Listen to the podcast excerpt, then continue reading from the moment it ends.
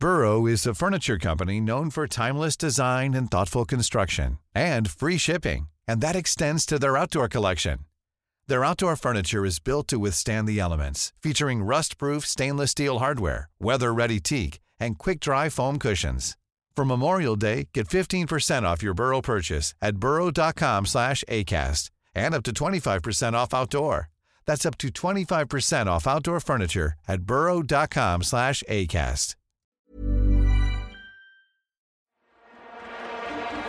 Los últimos segundos llegan al Estadio Nacional de Lima. Vibra el campeonato del mundo. No es un sueño, no es un videojuego. México lo está ganando 3-0 a Brasil. Vela Esparza y Guzmán le están dando el triunfo al tricolor. Venga, árbitro. Pítale, árbitro. Se acabó. Se acabó. Grítalo, México. México es campeón del mundo. Gracias, Chucho Ramírez. Por ti y estos hombres que tienen hambre van a cambiar la historia de nuestro país. El fútbol ya no se verá igual. Vuelve a gritarlo. México es campeón del mundo. Nosotros estuvimos ahí, 80 años contigo. Esto es leyenda. Las claves del mundo. El contexto internacional en Podcast OM.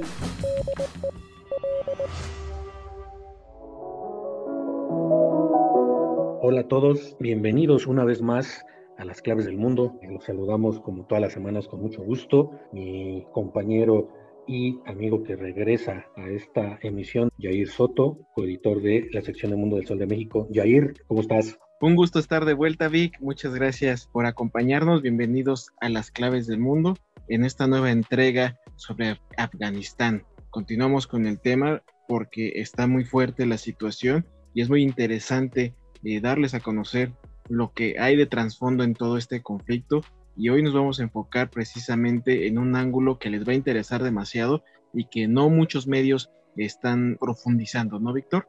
Así es, estamos en una etapa crucial del conflicto en Afganistán. Las cosas están sucediendo muy rápido. A la toma de Kabul por parte de los talibanes, pues estamos viendo la evacuación de muchas formas pues de emergencia y que no habían previsto los países aliados de Estados Unidos, el mismo gobierno de Estados Unidos, nadie previó esta rapidez con los que los talibanes tomarían el poder. Entonces, ahorita está eh, una carrera contra el tiempo por salir del país. Eh, los ciudadanos de las potencias occidentales y también los informantes y colaboradores de Afganistán, los afganos que trabajaron con estos países, pues por temor a las represalias de Talibán. Ahorita están saliendo decenas de miles diariamente, sin embargo, pues parece que muchos se van a quedar porque ya la fecha crucial está llegando a su fin, ya muchos países están dando por terminadas las evacuaciones y pues están lavando las manos por la gente que se va a quedar. Y a esto le añadimos pues el terrorismo, la amenaza de terrorismo islámico se ha hecho presente en estos días pasados con eh, pues varias explosiones, varios atentados eh, suicidas reivindicados por el Estado Islámico, el Estado Islámico que es un pues es una rama del yihadismo radical que está en contra de los talibanes, en contra de su visión del Islam, también en contra de sus negociaciones con Estados Unidos y estas potencias occidentales, y también está en contra de, de Al Qaeda. Entonces, esto pues no está terminando, más bien está empezando esta nueva etapa en la guerra de Afganistán que se ve que va para largo, ¿no, Jair? Así es, Víctor, eh, hay que seguir actualizando este tema porque está evolucionando constantemente y actualmente está despertando estos fantasmas del terrorismo para Occidente, eh, que si bien una realidad es que en Afganistán nunca cesaron estos ataques terroristas eh, debido a células del talibán que estaban ocultas y atacaban al, gobierno impuesto por Estados Unidos, pues ahora también este, esta victoria del talibán pues está eh, dando ánimos a otros grupos yihadistas, como bien lo mencionabas, Víctor, el autodenominado Estado Islámico, Al Qaeda y otros grupos que siguen actuando en las sombras y que ahora se ven con un poder, sobre todo una manera de, de ver su futuro gracias a esta y podría decirse una derrota de Estados Unidos, por más que los estadounidenses digan que no es así, pero para los yihadistas eh, evidentemente es una nueva oportunidad de volver a extenderse, a expandir, y es lo que está preocupando a Occidente, ¿no? Hablabas también de, de las evacuaciones y los miles de refugiados que actualmente va a desatar una crisis humanitaria y que va a haber las fronteras se van a abarrotar de miles de afganos que no lograron ser evacuados por Occidente y sin embargo van a estar buscando la manera de ingresar a otros territorios y dentro de estas evacuaciones el mismo Occidente ha dicho que hay una alerta máxima de que se puedan infiltrar terroristas dentro de los mismos civiles, ¿no? Tal cual eh, sucedió en la crisis de Siria, donde también desde, los, desde los 2000 es la, la huida masiva, este éxodo que se vivió en la guerra civil todavía vigente en Siria, pues eh, logró que penetraran estos terroristas y algunos de ellos lograron efectuar ataques terroristas en territorio europeo. Eso es lo que está ahora alarmando a las autoridades de, de Europa y también incluso del otro lado del continente, en China. En China también están hablando las autoridades de evitar que estos grupos eh, puedan inmiscuirse en otros países también como en Rusia. Eh, China y Rusia están creando en este momento, bueno, en los últimos días ya están creando este frente para combatir precisamente el terrorismo y el tráfico de drogas, Así es, esto está encendiendo las alarmas del mundo, no solo de Afganistán, obviamente los principales perjudicados pues es el, el pueblo afgano, ¿no? Que va a caer otra vez en manos de esta visión extremista del Islam, represora de, libertades civiles, represora de mujeres, represora de la educación. Esto ha obligado, por ejemplo, bien lo decías, a los presidentes de China y de Rusia, eh, Xi Jinping y Vladimir Putin, a pues, pactar una cooperación y lo que le llaman contra las amenazas del terrorismo, que tan es así que Rusia ya anunció que va a armar a sus ex repúblicas soviéticas en Asia Central, que son Uzbekistán, Tayikistán, por ejemplo, que eh, son las que hacen frontera con Afganistán y digamos que son el tapón entre Rusia y Afganistán por el miedo a exportación del terrorismo, pero también eh, tanto Rusia y China están preocupadas por otro tema que es el que nos queremos enfocar en esta ocasión, que es el tema del el auge del tráfico de opio y heroína. Están alertando de que este triunfo talibán pues va a destapar otra vez este narcotráfico que si bien nunca ha dejado de existir, se cree que esta nueva llegada de los talibanes al poder pues va a, acelerar pues, lo que ya es Afganistán, ¿no? que es el mayor productor de opio del mundo. Se habla de entre el 80 y el 90% de, del opio y la heroína que se consume en el mundo viene de esta zona de Afganistán. Hace unos eh, días, el escritor italiano Roberto Saviano es un periodista, escritor, ensayista italiano muy famoso, que se hizo mundialmente conocido en 2006 cuando publicó su novela Gomorra, es una novela de ficción y realidad, donde describe los negocios de la camorra, ¿no? y se basaba en hechos reales. Esto le valió el haber sido sentenciado a muerte por este grupo de la mafia italiana y actualmente pues vive escondido eh, fuera de Italia, en un lugar totalmente desconocido y con una escolta permanente. Esto fue lo que le causó haber escrito este libro y él es experto en narcotráfico y algo que escribió el, pasado 18 eh, de agosto en un periódico italiano, en el Corriere de la Sera, eh, que se titula Los talibanes son los nuevos narcos. Es lo que dice y básicamente su premisa es que en Afganistán no ganó el islamismo con la llegada del talibán, sino que después de 20 años de guerra ganó la heroína. Y él dice que Occidente debe llamar a los talibanes tal cual narcotraficantes. O sea, eh, para Roberto Saviano, el, triunfo del talibán es el triunfo de los narcotraficantes. ¿Por qué? Porque siempre, desde sus orígenes y desde hace mucho antes de, los orígenes del talibán, desde la eh, guerra entre los llamados mujahidines en la época, década de los 70 y los soviéticos, esta cruenta guerra, ya era una guerra por el opio, según eh, Roberto Saviano. La guerra en Afganistán, dice, es una guerra por el opio.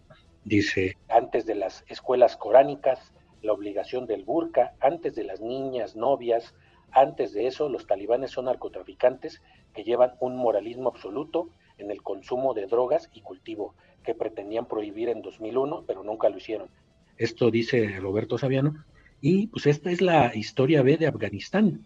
¿no? Esta es la historia B de la guerra en Afganistán que no se escucha mucho en los grandes medios de comunicación, porque también Occidente tiene que ver mucho con esto, y sobre todo Estados Unidos y la CIA. ¿no? que desde los años 50 eh, está metida en Afganistán en esta cuestión de, de la producción de opio. Desde el siglo XVII, la amapola y el opio han sido cultivados en lo que se le llamaba el, Triángulo Dorado, el creciente dorado, donde convergen las tierras de, altas de Afganistán, de Pakistán y de Irán. ¿no? Es importantísimo para estos tres países desde hace siglos la producción de, de opio. Durante cuatro siglos este fue un mercado interno, hay que decirlo, no, existía la exportación hasta que llegaron los ingleses y empezaron con el comercio mundial del opio en el siglo XIX. Ya para la época de 1950 se produce muy poco opio en Afganistán y en Pakistán, realmente era consumo local, pero ya para las épocas de los 60 y sobre todo en los 60 cuando se forma un gobierno procomunista con apoyo de la Unión Soviética y donde entra la CIA a apoyar a estos grupos que se llamaban mujahidines y que Estados Unidos los llamaba los eh, combatientes por la paz, según ellos, eran luchadores por la libertad afganos, que según una crónica del New York Times en esa época, participaban, decían, en una lucha muerte y patriótica por su hogar, ¿no? Así los mencionaban. Sin embargo, desde esa época ya la CIA apoyaba a los talibanes con la ayuda de Pakistán, proporcionándoles armas, pero eh, estas armas se financiaban ya a través del opio. Ya eh, los señores de la guerra que existían desde esas épocas en Afganistán ya traficaban con el opio y con la heroína, ¿no? Entonces, pues este tono de admiración que veíamos en esas épocas y que veíamos después en películas que ya habíamos mencionado en un podcast pasado, como esta de Rambo, es sobre todo esta retórica de Reagan de anticomunismo, ¿no? Todavía de la Guerra Fría, sin embargo, todos hacían la vista gorda cuando se preguntaba pues, de qué se financiaban estos, estos, eh, estos grupos y todo, y todo pues, era del opio, ¿no? El 60 por ciento del opio que se cosechaba en esa época de, en Afganistán se cultivaba en este valle de Helmand, ¿no? Es una eh, que según eh, reportes de esa época, la infraestructura de irrigación era financiada inclusive por esta organización estadounidense, el USAID, que es una eh, que todavía existe y que financia proyectos de desarrollo en varios países, que es como un tipo de de arma blanda para la intervención estadounidense a través de la economía. Pues ya desde esta época, esta, esta agencia de Estados Unidos ya financiaba los cultivos de, opio allá en, en, Afganistán. ¿no? Entonces, pues ya eh, en la época de los 80, incluso, ya cuando la Unión Soviética pues claudica allá y que los mujahidines llegan eh, o empiezan a, formar ahí sus primeros cotos de poder, la CIA sigue financiando la, estas operaciones y la heroína y la y el opio sigue mandando en Afganistán, ¿no? Estos eh, mujahidines, después del 79, donde ya eh, están en su pleno apogeo, según el, Washington Post, ya también se hablaba de que es, ya eran eh, gente sanguinarios, ¿no? Según el Washington Post les gustaba ya desde esa época torturar a sus víctimas, decía un reporte, primero cortando sus narices, orejas y genitales, después quitando un trozo de piel tras otro, según narra un reportero en esta época. Sin embargo, para el mundo occidental siguen siendo los héroes que derrotaron a la Unión Soviética y así llegamos pues a la, al año de 1996 cuando llegan los talibanes, que es digamos una rama que surge de este de estos eh, con una visión particular al Islam que llegan al poder después de, después de una sangrienta guerra, ¿no, Jair? Así es, Víctor, y, bueno, pues entonces al ver que actualmente Afganistán sigue siendo el mayor proveedor de opiáceos ilícitos del mundo, eh, pues ya con la toma y el regreso del talibán eh, actualmente seguro que va a seguir siendo el líder eh, productor de estas drogas y sobre todo porque estamos viviendo una destrucción generalizada durante esta guerra de, después de 20 años y la, la destrucción que dejó los millones de civiles que quedan desarraigados de sus hogares, los recortes de la ayuda exterior y también las pérdidas del gasto local por parte de las tropas extranjeras que eh, estuvo liderando Estados Unidos, ahora está alimentando una fuerte crisis económica en el país y también una crisis humanitaria que probablemente va a dejar a muchos afganos desamparados. Esta dependencia también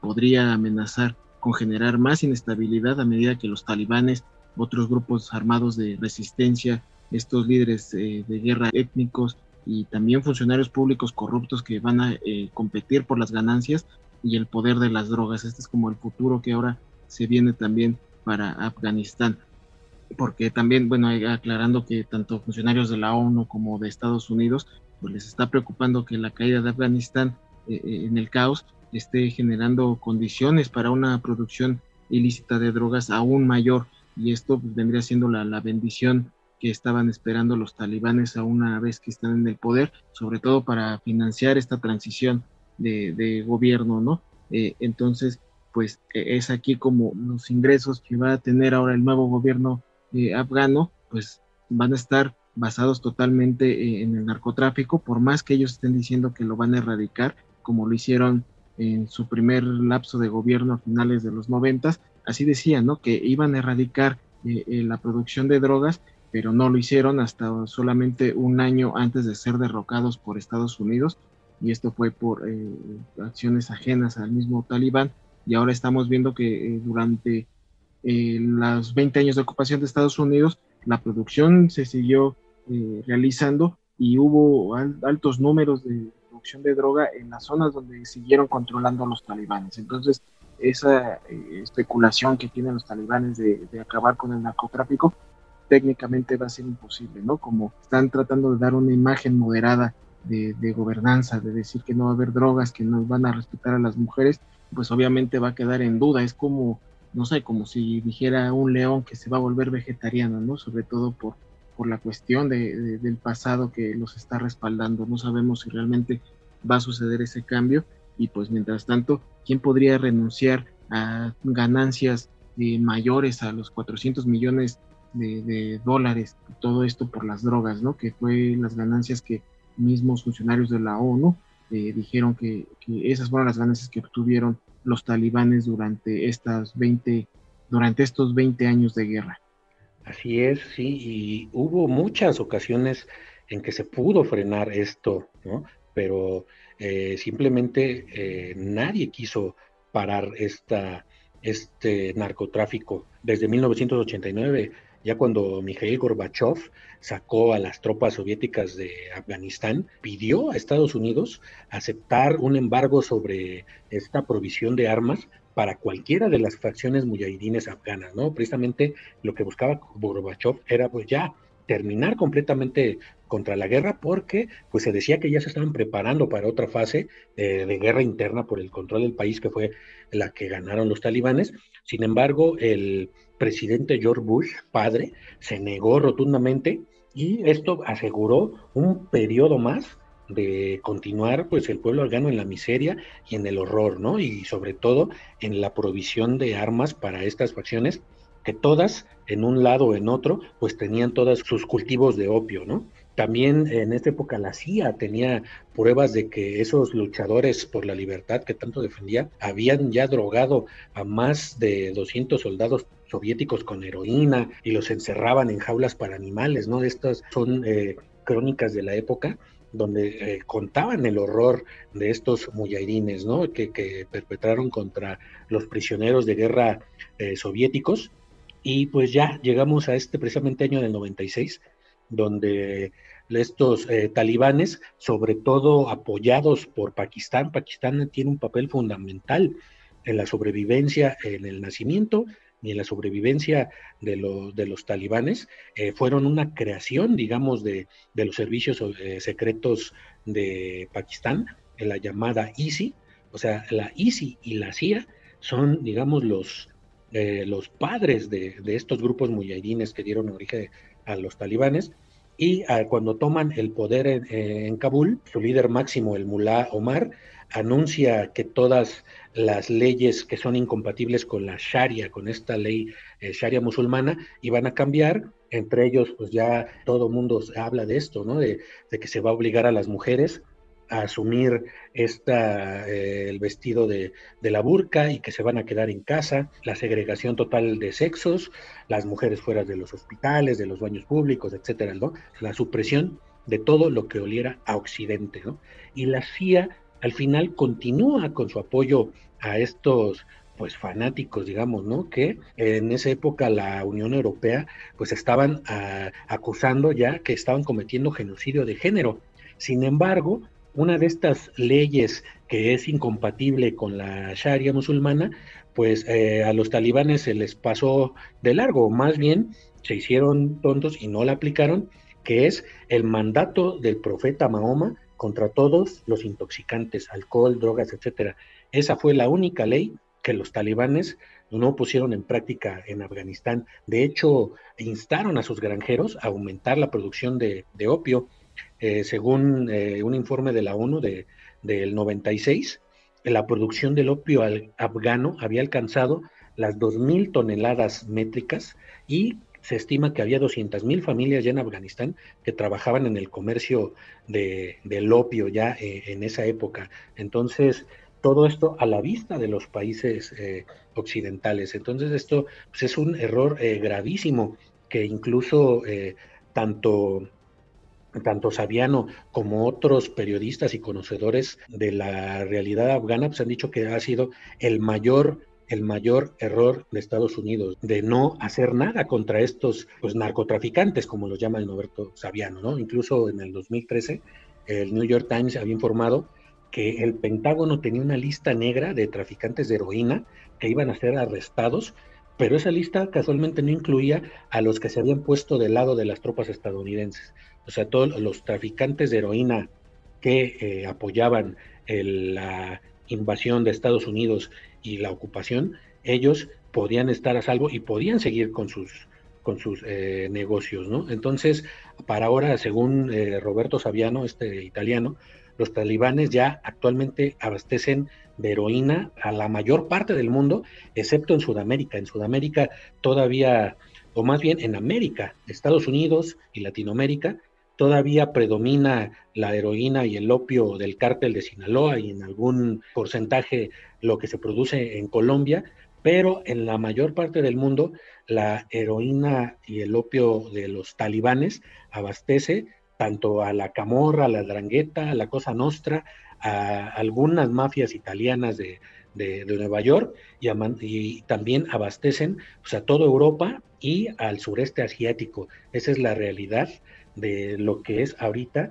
o lo que fue tanto el gobierno talibán como después que eh, cuando Estados Unidos lo derroca en 2001, lo derroca del poder, pero no acaba con ellos y al final el comercio sigue ya en otras manos ya con los nuevos gobernantes en Afganistán, incluso el, el expresidente afgano Hamid Karzai, que gobernó de 2010 a 2015 y que ahorita en esta, en esta nueva etapa está pues reuniéndose con los talibanes para formar gobierno, se habla de que él también es un, eh, es un mercader de la heroína y que incluso tiene plantíos él y su familia, ¿no? Entonces, así está la situación en Afganistán. Por eso Norberto Saviano dice, le pide a su público decir no, no son talibanes, son narcotraficantes y son los narcotraficantes más poderosos del mundo. Al final es lo que concluye Norberto Saviano en este pues crudo panorama, ¿no? Eh, digamos que es, eh, lo concebimos como el lado B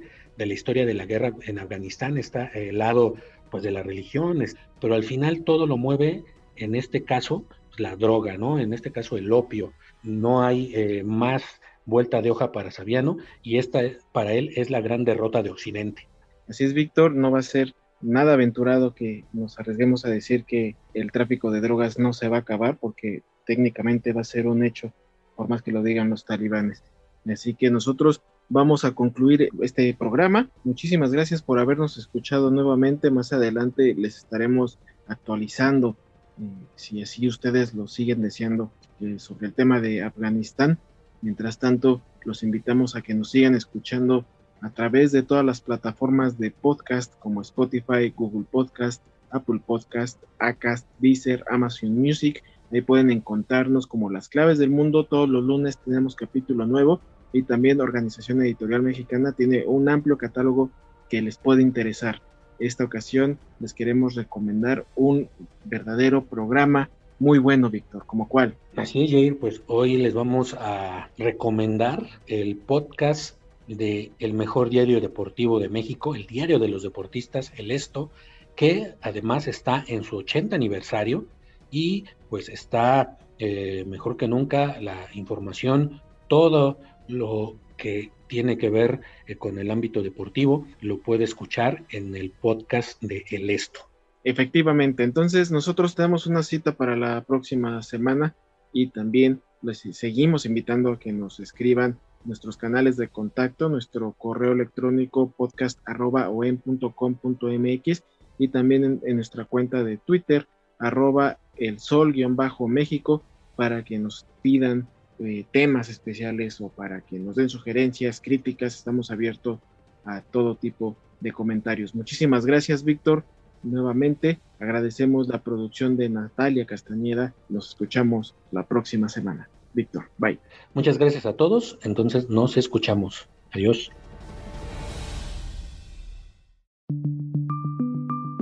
Esta es una producción de la Organización Editorial Mexicana.